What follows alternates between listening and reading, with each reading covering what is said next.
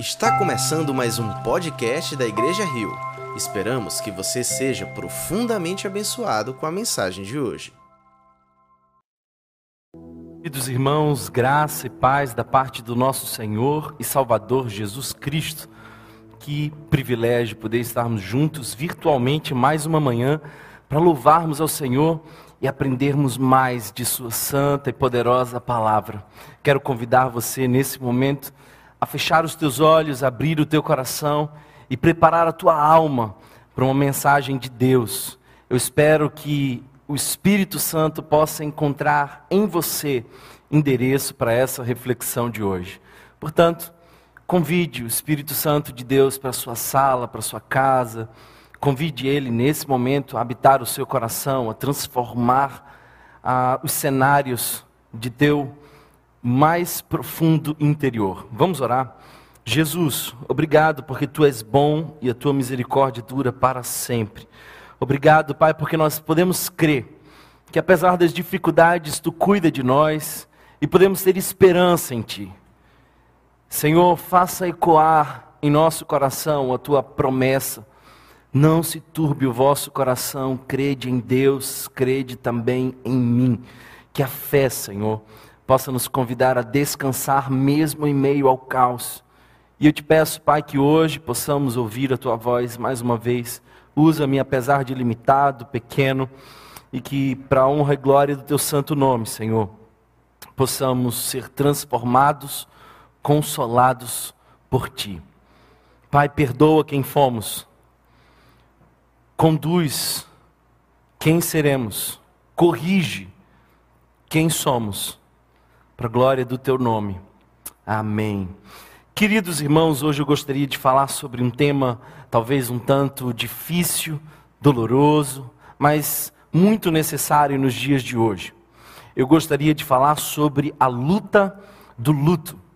E eu quero convidar para isso lermos juntos, eu e você, segundo livro de Samuel, capítulo de número 12, os versos 13 em diante.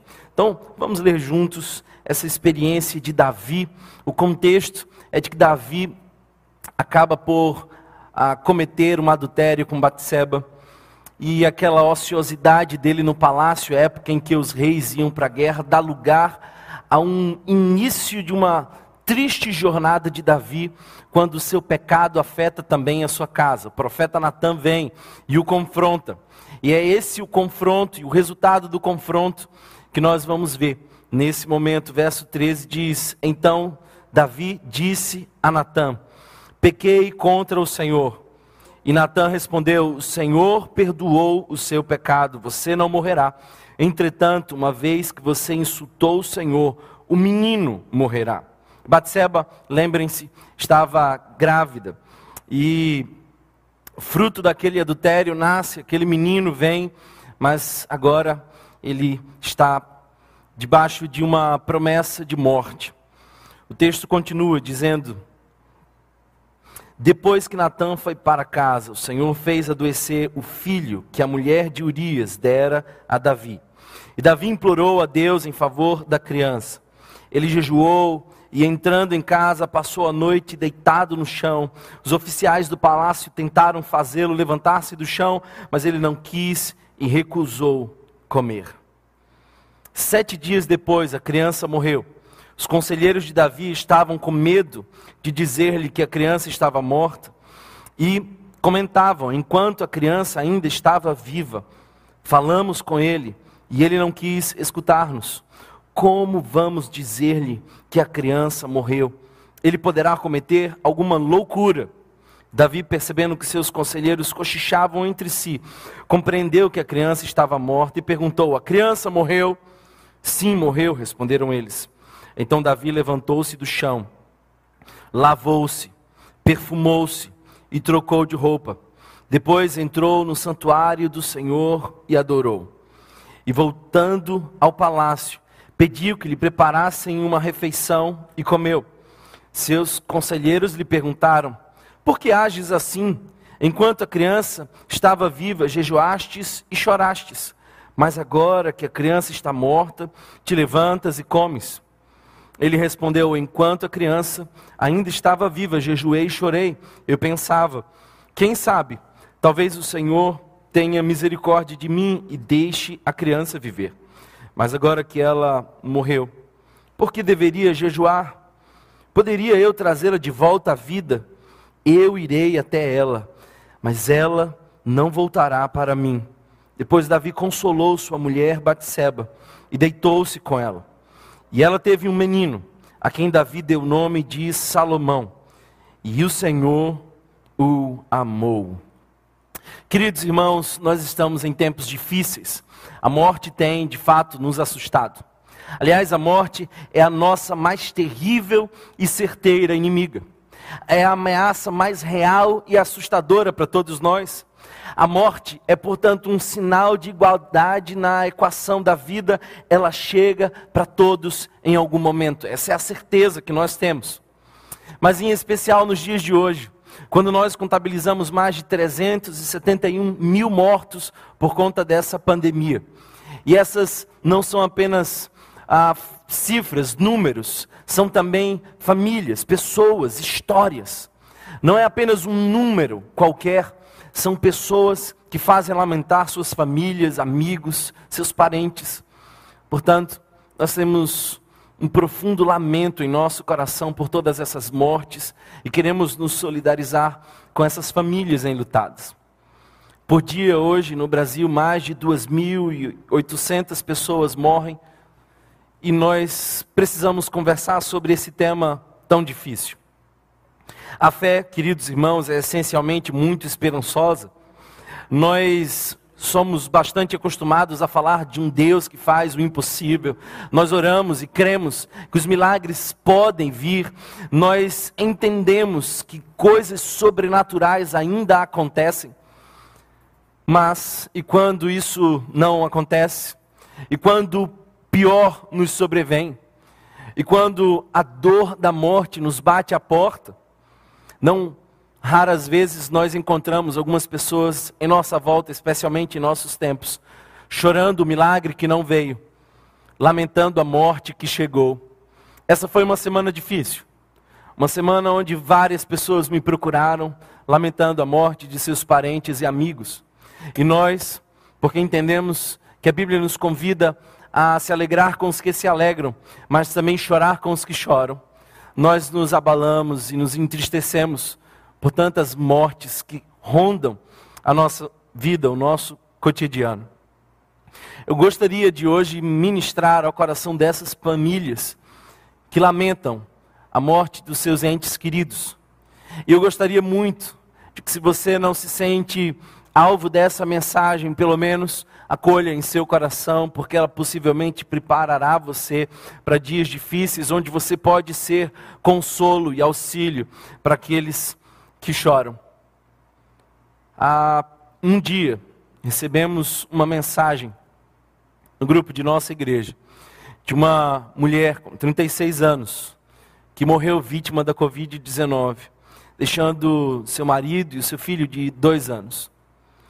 Infelizmente, queridos irmãos, essa não é a única das tragédias que nós temos visto em nossos dias. Nós precisamos conversar sobre como reagir diante da tragédia, como enfrentar os dias de luto, como superar as dores mais profundas da alma humana. E eu quero fazer isso à luz desse texto que nós acabamos de ler. Por isso eu quero trazer para você aqui alguns passos para vencer a luta contra o luto. Sim, é uma luta. E não é uma luta rápida, é uma luta que pode levar muito tempo. Os estudiosos de psicologia dizem que pelo menos um ano é um período normal para que se enfrente as dores do luto. Mas a verdade é que esse sofrimento se estende, quem sabe, para a vida inteira. Nós sofremos diante de cenas dolorosas quanto à morte. E o que, é que nós podemos fazer? O que nos cabe fazer diante da dor de alguém que morreu. O texto nos ensina algumas dessas verdades que nós precisamos ter com clareza para os dias difíceis. E a primeira dessas verdades, o primeiro desses passos é lamentar. Sim, nós precisamos lamentar. O verso 21 e o verso 17 nos mostram que Davi chorou, prostrou-se, ficou sem comer, deitou no chão. Ele assume uma postura de lamento. Davi chora, porque sabia o que estava para acontecer. Dificilmente aquela promessa seria de alguma forma revogada. Davi imaginava com muita angústia a morte do seu filho e pedia para que aquilo não acontecesse. Ele chora. Um homem tão poderoso como Davi, alinhado segundo o coração de Deus, um amigo do eterno, agora está no chão, em prantos, mostrando sua total fragilidade, mesmo sendo um poderoso rei. O que eu quero que você entenda é que as lágrimas têm lugar na fé cristã. E nós, queridos irmãos, muitas vezes precisamos dar espaço para a dor quando o sofrimento bate a porta. O texto diz que ele prostrou-se, que ele chorou, que ele passou um tempo sem comer, que ele deitou-se no chão, não queria levantar. Essa é a postura de lamento. Há uma bela e antiga canção que eu gostava muito e ainda gosto, cuja letra diz mais ou menos assim: Sorri quando a dor te torturar e a saudade atormentar os teus dias, tristonhos, vazios.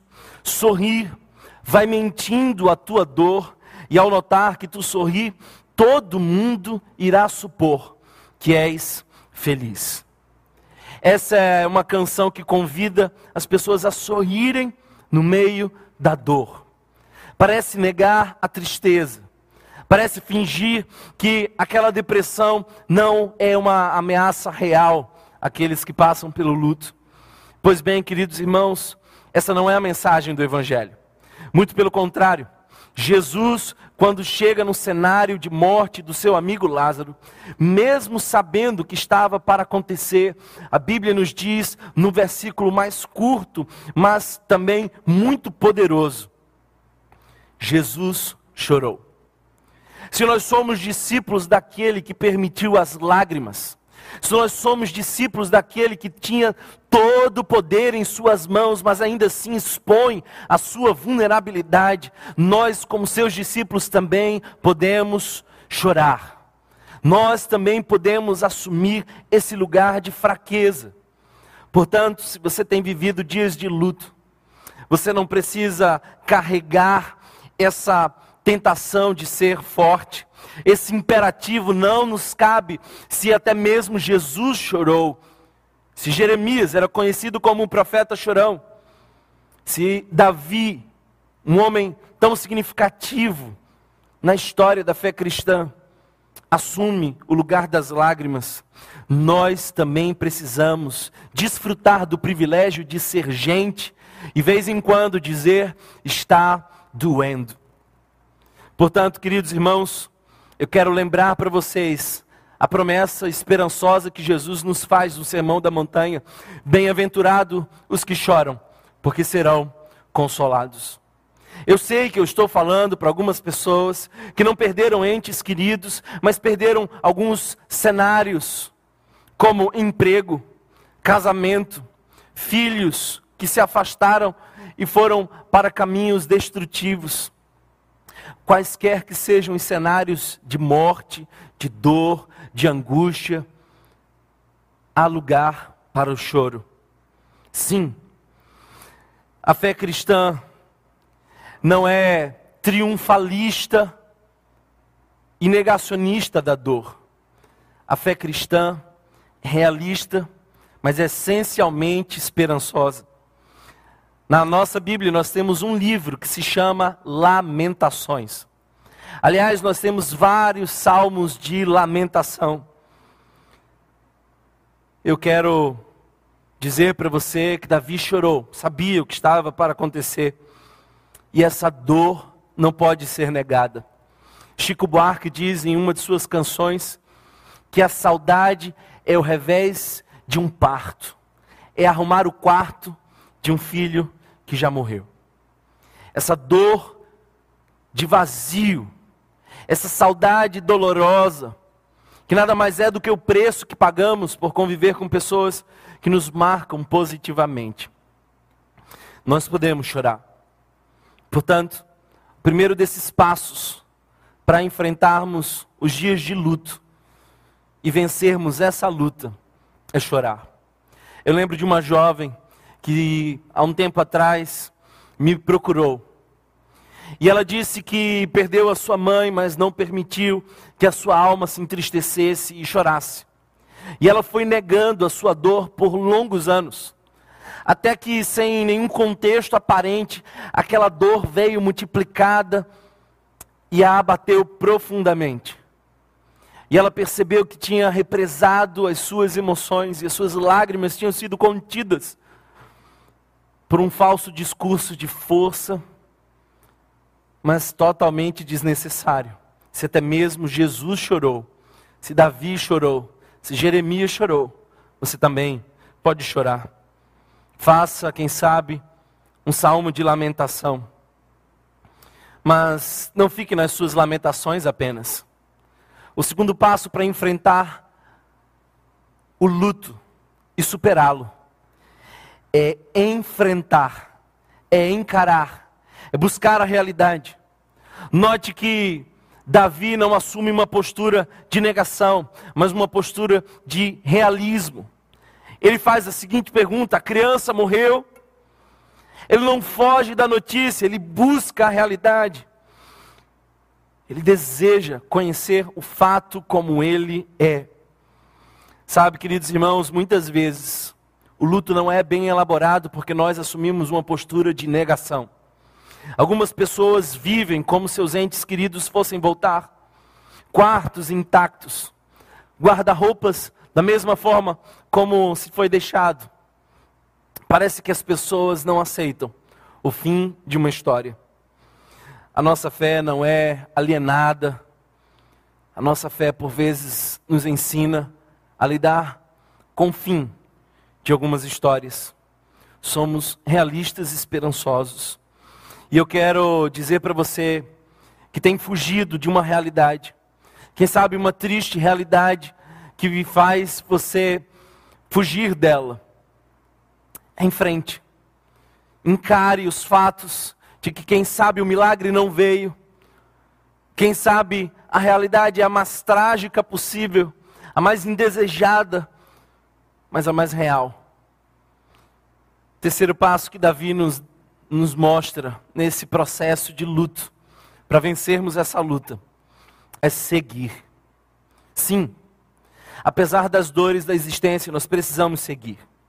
E se você observar o verso 20, você vai ver que Davi, quando sabe da morte do seu filho, embora estivesse numa cena de dor, de pranto, embora encarasse a realidade, o texto também nos diz que ele levantou-se, que ele lavou-se, que ele se perfumou, que ele mudou de roupas. Eu lembro de um jovem que se abandonou no seu quarto depois de um divórcio por cinco meses, sem comer, sem tomar banho, sem fazer nada por si mesmo. Sabe, infelizmente, queridos irmãos, algumas pessoas são tentadas a se sepultarem junto com aquelas pessoas que eles amavam e que morreram. O luto não pode se infinitizar. Nós precisamos seguir com a vida. Faça algo por si mesmo.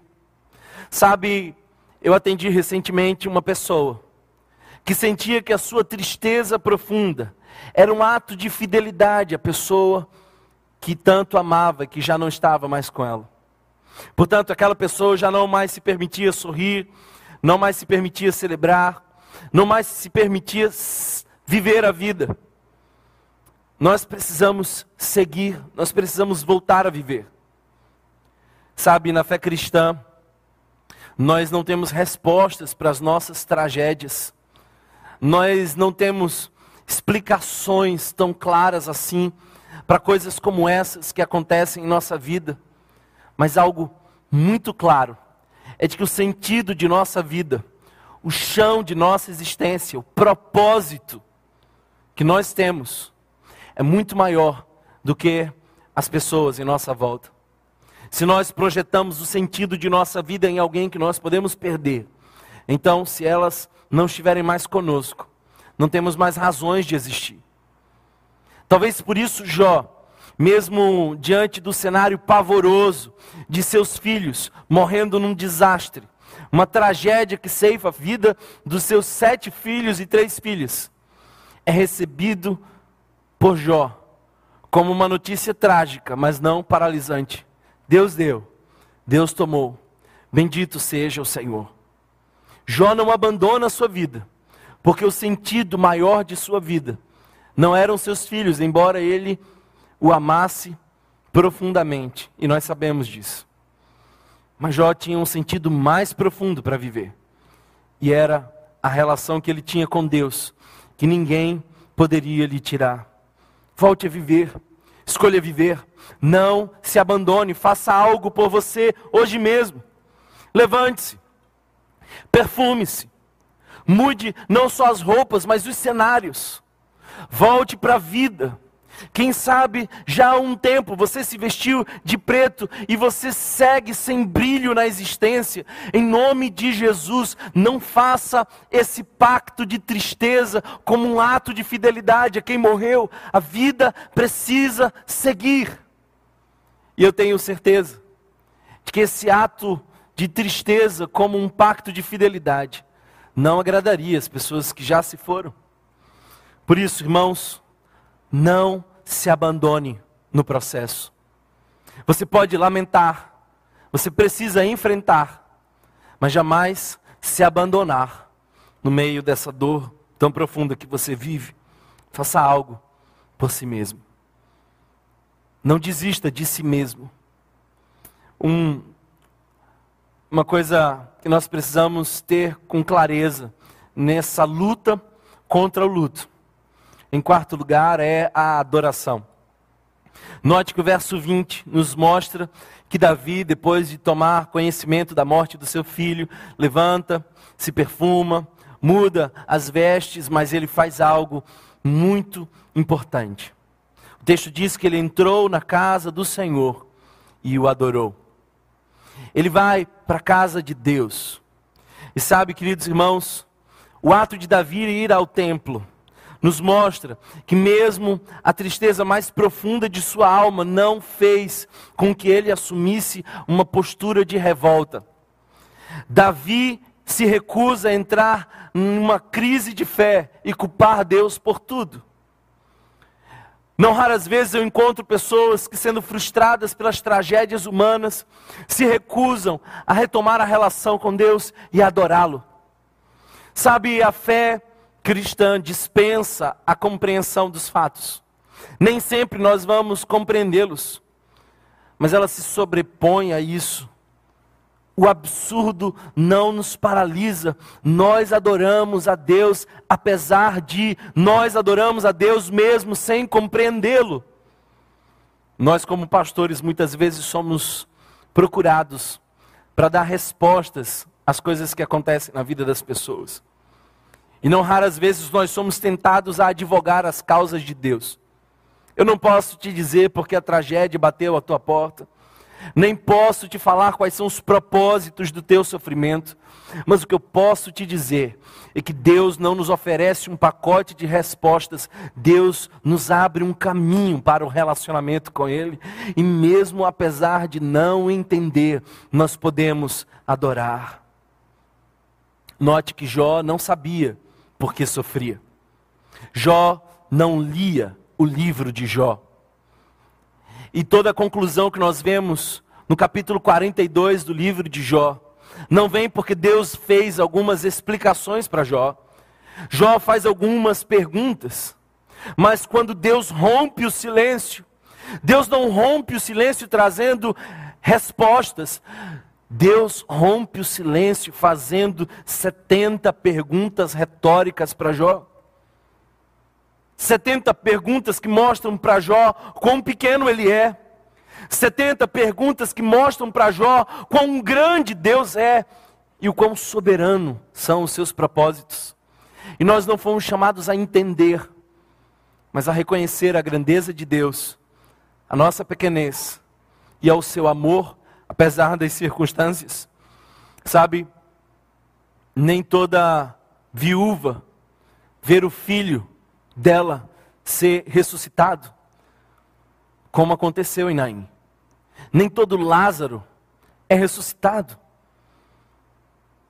como aconteceu em Betânia. Mas eu quero te dizer uma coisa, querido irmão: todos nós podemos adorar a Deus como fez Jó. Apesar das circunstâncias, apesar de não entender, talvez você esteja enfrentando as noites mais escuras e passado por um período de luta com o luto.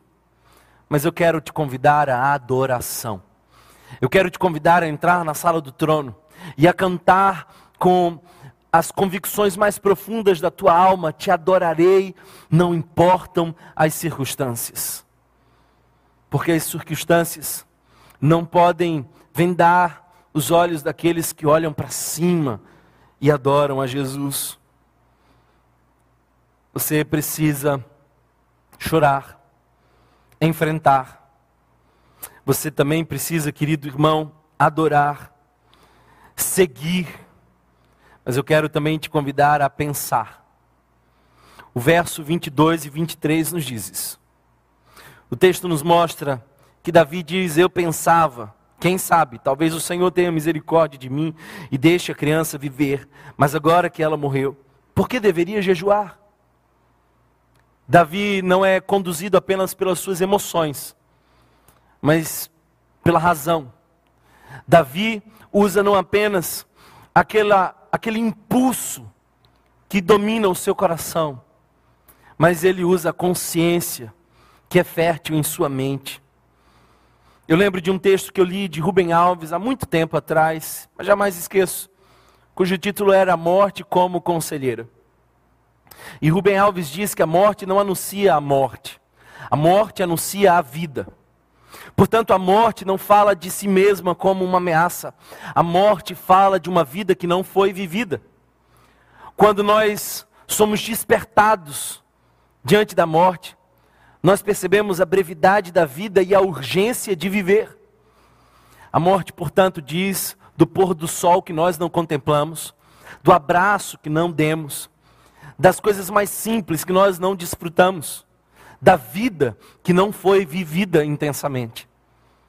Talvez por isso, o autor de Eclesiastes, Salomão, no capítulo 7, verso 2, nos diz que é melhor estar numa casa onde há luto do que numa casa onde há festa. É melhor ir a uma casa onde há luto do que a uma onde há festa, pois a morte é o destino de todos.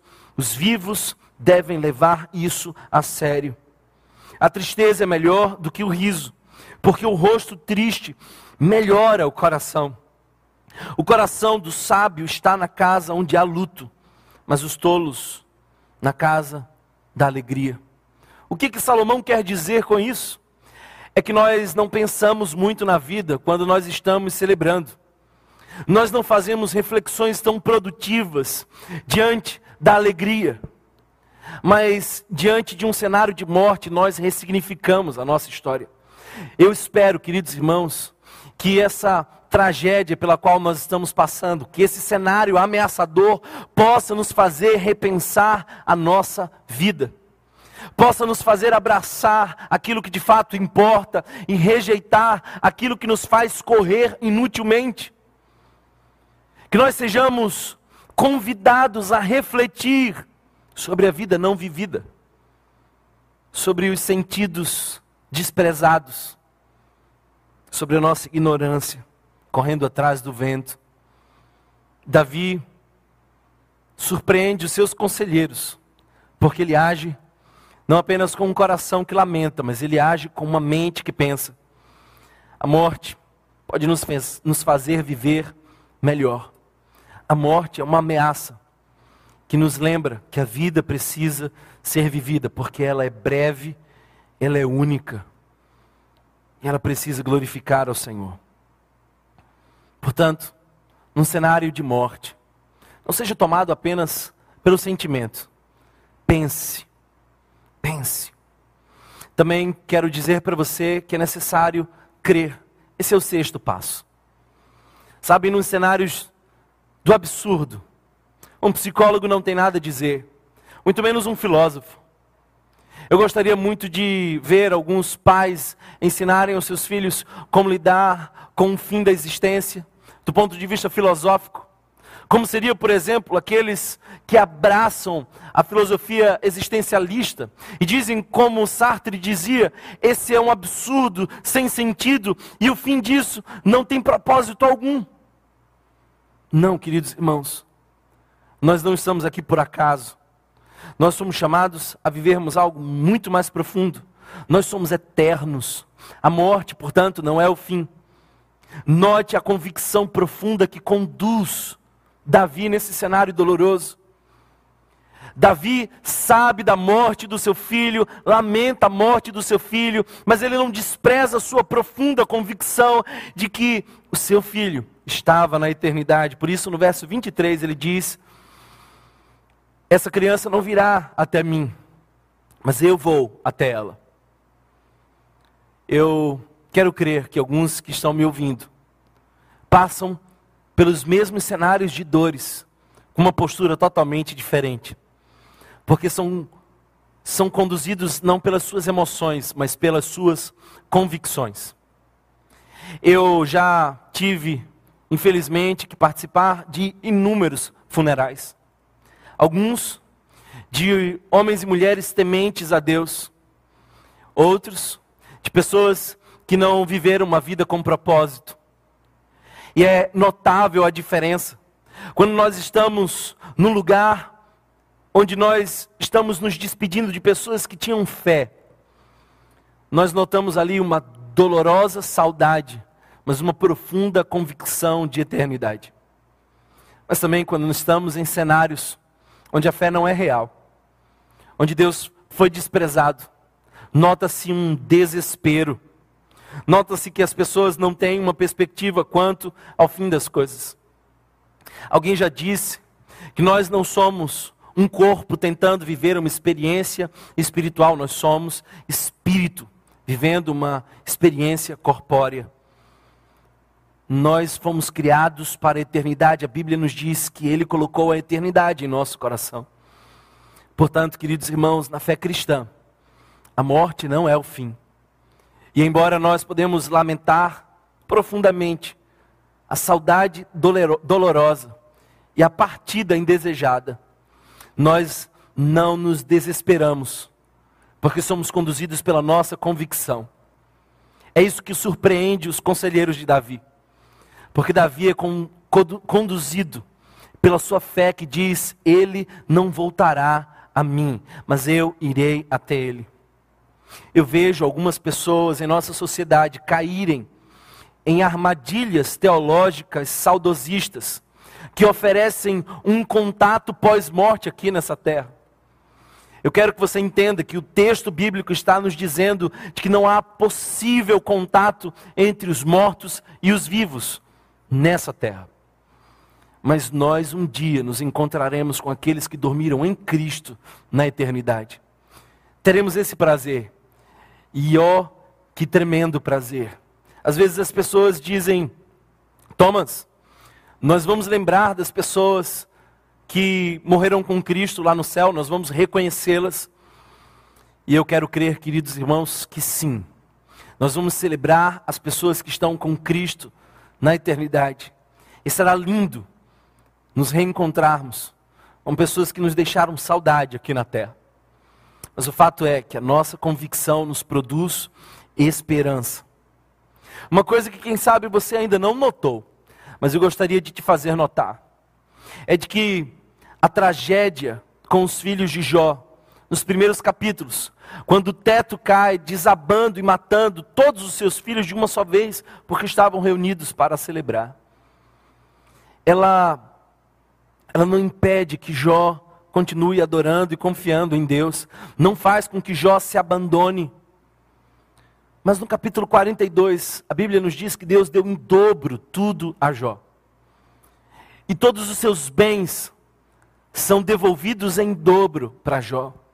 Mas se você for atentamente notar, você vai perceber que Jó só recebeu mais sete filhos e três filhas. Porque Deus não deu em dobro os filhos de Jó. Porque Deus não deu para ele exatamente o dobro dos filhos que ele tinha quando aquele teto desaba. Sabe por quê, queridos irmãos? Porque nós podemos perder os nossos bens, nós podemos perder aquilo que nós temos, mas nós não perdemos aqueles que estão em Cristo Jesus.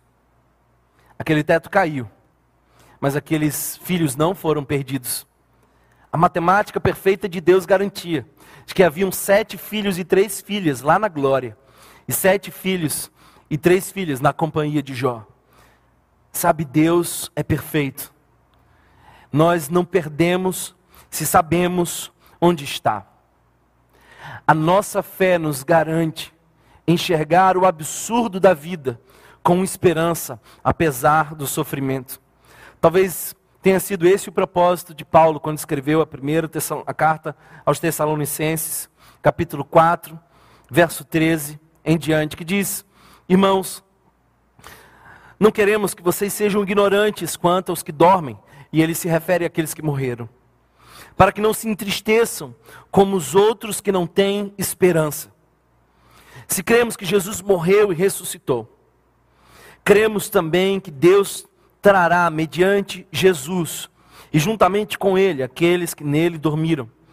Dizemos a vocês, pela palavra do Senhor, que nós, os que estivermos vivos, os que ficarmos até a vinda do Senhor, certamente não precederemos os que dormem. Pois, dada a ordem, com a voz do arcanjo e o ressoar da trombeta de Deus, o próprio Senhor descerá do céu, e os mortos em Cristo ressuscitarão primeiro. Depois disso, os que estivermos vivos seremos arrebatados juntamente com Ele nas nuvens para um encontro com o Senhor nos ares, e assim estaremos com o Senhor para sempre. E o texto termina de uma maneira preciosa. Verso 18 diz: Consolem-se uns aos outros com estas palavras. Consolem-se uns aos outros com estas palavras. Nós podemos chorar, mas não sem consolo. A esperança de Deus para nós. Nós cristãos enxergamos os absurdos da vida de maneira diferente. Nós não nos desesperamos, porque temos a convicção de que os mortos ressuscitarão primeiro, de que aquele que um dia subiu aos céus vencendo a morte, voltará para nos buscar. Último passo que eu gostaria de ensinar, inspirado na reação de Davi diante da morte do seu filho, é o consolo. Consolar. O verso 24 nos diz: Davi consolou sua mulher. Davi consolou sua mulher. Sabe, muitas vezes nós ficamos tão centrados em nossa própria dor, tão ensimesmados em nossas lágrimas, que nos tornamos amargos, perdemos o brilho da existência, deixamos de viver. Eu quero convidar você a aproveitar as suas lágrimas para aprender a consolar alguém. Não fique centrado em seu desespero, mas entenda que outras pessoas também estão passando pelo que você passa. E todo o seu aprendizado pode ser útil para consolar outras pessoas. Eu tenho aprendido nessa caminhada que só quem já chorou pode consolar. Só quem sabe chorar pode abraçar outro que chora. Portanto, queridos irmãos, saiamos de nós mesmos na direção de outros que sofrem e quem sabe nesse trajeto de altruísmo, quem sabe quando nós tirarmos os nossos olhos de nossa própria dor, nós seremos salvos, nós seremos consolados. Não é interessante perceber que os cenários da vida de Jó mudam, não quando ele ora por si mesmo, mas quando ele pede a Deus pelos seus ajudadores, pelos seus advogados, pelos seus amigos que o acusavam constantemente. Note que quando ele tira os olhos de si mesmo e clama pelo outro, e consola o outro, e intercede pelo outro, Deus olha para ele de maneira diferente. Portanto, decida não ficar centrado em sua dor, decida usá-la para consolar alguém. faça de sua história um caminho de superação e que outras pessoas possam colher os frutos regados por sua lágrima. Eu quero animar vocês, irmãos, na fé, a lembrarem aquilo que Paulo nos diz na segunda carta aos Coríntios, capítulo 1, verso 3 em diante.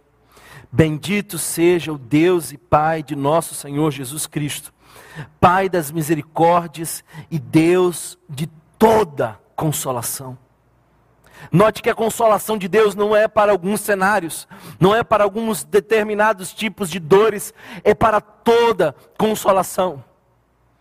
Qualquer alma humana que sofre pode encontrar em Deus o consolador,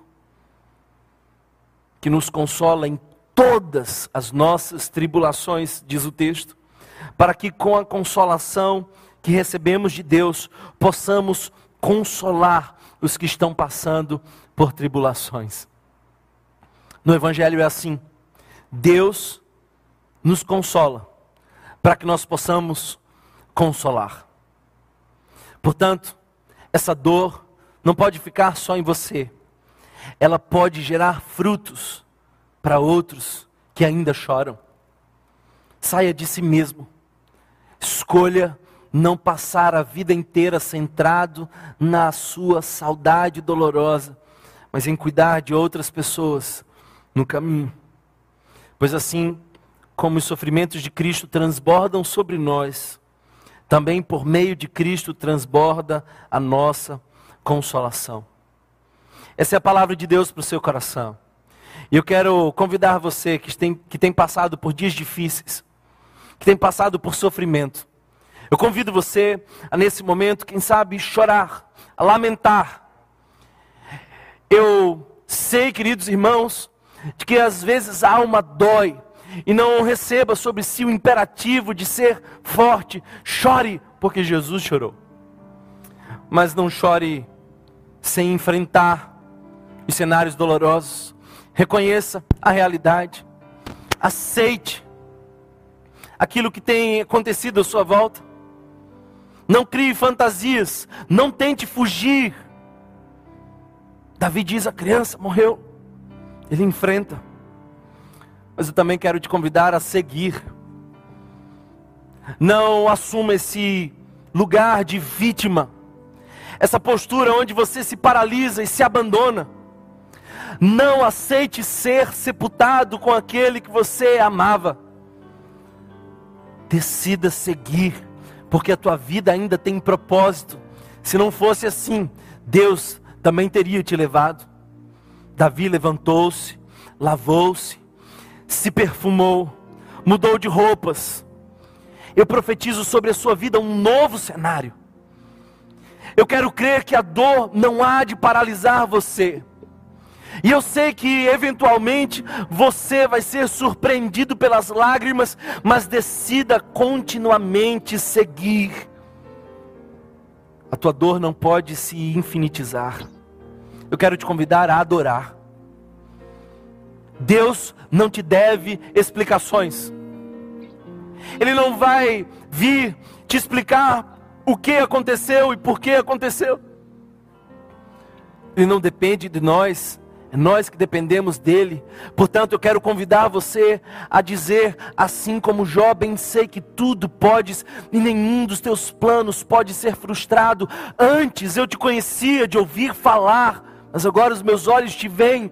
Jó não entendeu o porquê do seu sofrimento. Jó viu a Deus no meio do seu sofrimento e isso já foi o bastante para ele. Adore ao Senhor, entra no templo como Davi e adore ao Senhor, porque a nossa fé dispensa compreensão, se sobrepõe ao absurdo e se ergue em adoração. Mesmo que você não entenda os cenários, aproveite-os, pense, mude a rota, Perceba que a vida é breve. Faça os reajustes necessários. Viva para o que de fato importa. Quem sabe essa pandemia possa nos despertar para uma vida com mais sentido, com mais propósito. Quem sabe nós possamos olhar para a eternidade muito mais do que para as coisas que não têm valor aqui na terra. Quem sabe nós possamos amar as pessoas com muito mais profundidade e usar as coisas. A morte é a nossa conselheira. Ela fala da vida que não foi vivida. Portanto, eu não me preocupo se eu vou ter uma vida longa. Eu me preocupo se eu vou ter uma vida com sentido. Eu não me preocupo se eu vou ficar velhinho. Eu não fujo da morte. Eu abraço a vida e eu quero receber do meu Deus as exatas expressões servo bom e fiel. Eu não estou seguro quanto ao tempo que eu vou existir aqui na terra, mas eu quero estar seguro de que eu estou cumprindo os propósitos de Deus na minha geração. Creia, creia. A palavra de Deus nos dá consolo, nós não sofremos e choramos como os demais. Nós podemos crer, nós podemos crer, a esperança virá. A morte não é o fim, há uma eternidade nos esperando lá na glória. A palavra de Deus nos garante: eu vou para o Pai e vou preparar morada. Nós temos um lugar certo. E por isso, cheios de esperança, nós podemos sair de nós mesmos e não nos tornarmos pessoas amargas, centradas na própria dor, mas porque as nossas lágrimas foram choradas, agora podemos consolar aqueles que choram. Só quem já sofreu aprendeu a consolar. A tua história não é em vão. Que a tua história possa inspirar outras pessoas que sozinhos não encontrariam consolo. Por isso o texto de Deus nos diz que Ele é Deus de toda consolação. E é essa consolação com quem nos consolou, agora precisa alcançar aqueles aflitos que também necessitam da mesma consolação. Eu quero orar por você. Que o Espírito Santo anime o nosso coração que hoje nós possamos ser abraçados com esperança, apesar das dores, porque nós não somos guiados pelas nossas emoções, nós somos guiados pela nossa convicção, nós não somos abatidos pelos cenários à nossa volta, nós somos conduzidos pela fé e pela palavra de Deus. Eu animo você a assumir uma postura diferente no dia de hoje. Enquanto eu estava vindo para cá, eu passei ao lado de um carro que seguia um outro carro de funerária. E naquele carro, as pessoas choravam, as pessoas lamentavam. À frente ia um corpo. Mas eu quero te dizer, queridos irmãos, que quem sabe Jesus te encontrou no caminho. Quem sabe nessa trajetória do choro desesperado, a palavra de Deus hoje te abraça com esperança. E você pode voltar, não mais para se centrar na dor, mas para consolar a outros, assim como Davi fez. E sabe o que é mais lindo dessa história? É que fruto desse consolo nasce Salomão, o sucessor do trono, o filho prometido, que dá continuidade à linhagem real, aquele que seguiria até o Rei Jesus. Sabe, quem sabe no meio da tua dor, as promessas de Deus se renovem. Quem sabe no meio das tuas lágrimas e da consolação do Espírito, Deus traga algo novo em tua vida. Eu quero orar por você. Jesus, obrigado, porque tua palavra nos traz esperança. Deus, obrigado, Senhor, porque nós podemos chorar, podemos lamentar, nós não precisamos mentir a nossa dor mas nós não vamos fugir das realidades, vamos enfrentá-las. E nós vamos enfrentá-las com adoração. Mesmo que nós não entendamos o que está acontecendo, nem as razões, nós ainda assim adoramos, adoramos. Jesus, eu te peço, Pai, para que tu nos conduza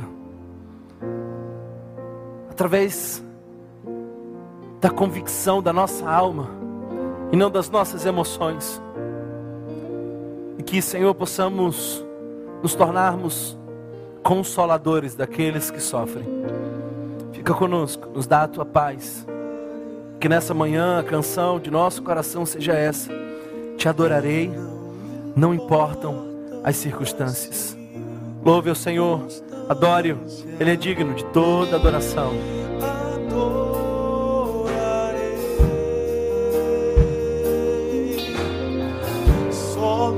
Somente a ti, Jesus.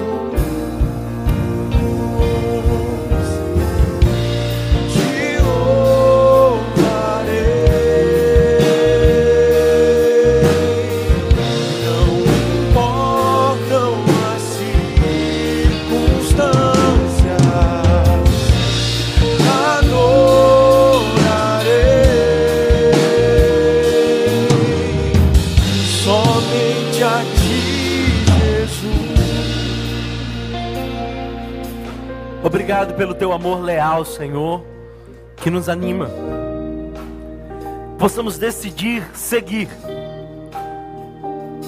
Que nós não venhamos a nos abandonar nos cenários de dores, mas que essa dor possa nos transformar em consoladores.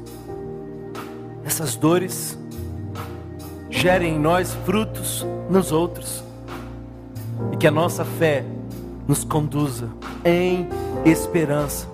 Possamos crer que nessa manhã tu estás renovando as tuas promessas e estás trazendo algo sobrenatural para aqueles que sofrem.